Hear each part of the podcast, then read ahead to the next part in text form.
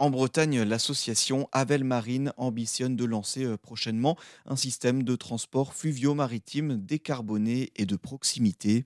Grâce à des bateaux, elle souhaite euh, favoriser un système plus responsable d'acheminement de produits locaux en Bretagne, des échanges par voie maritime et fluviale complétés par des moyens d'acheminement par voie terrestre. Pour recréer ces routes de marchandises, Avel Marine est en train de restaurer deux bateaux.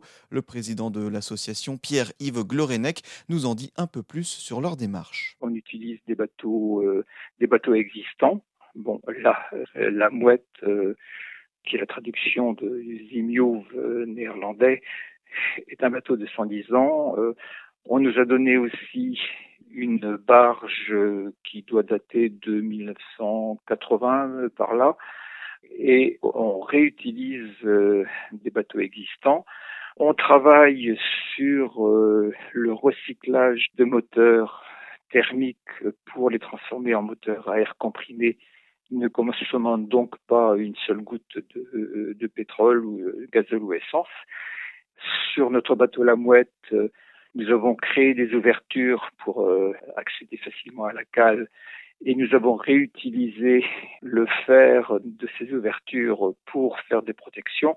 Enfin bref, euh, on essaie de réutiliser au maximum euh, les matières euh, existantes, euh, quelles qu'elles soient, de façon à limiter le pillage des ressources de la terre. Autre chose aussi, nous allons travailler sur sur les eaux noires. Alors les eaux noires, c'est en particulier les toilettes.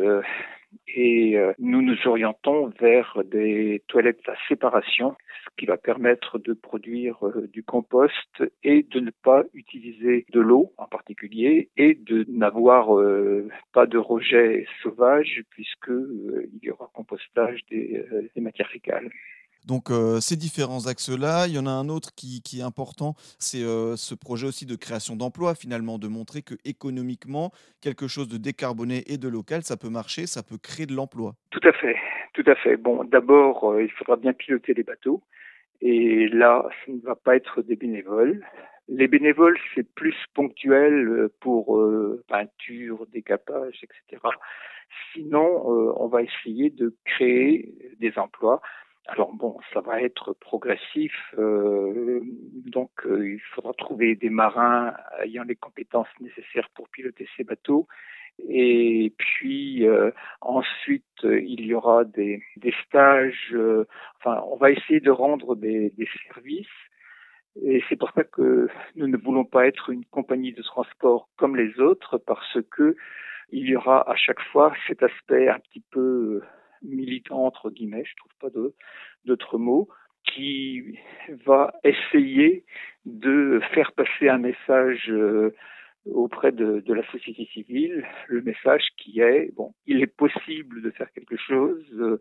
Euh, chacun dans, avec ses compétences ou, ou même ses incompétences, euh, il est possible de faire quelque chose et on peut arriver à participer à, l'effort global pour euh, permettre euh, un monde plus vivable pour nos enfants et petits-enfants un service que l'association espère pouvoir proposer dès 2024.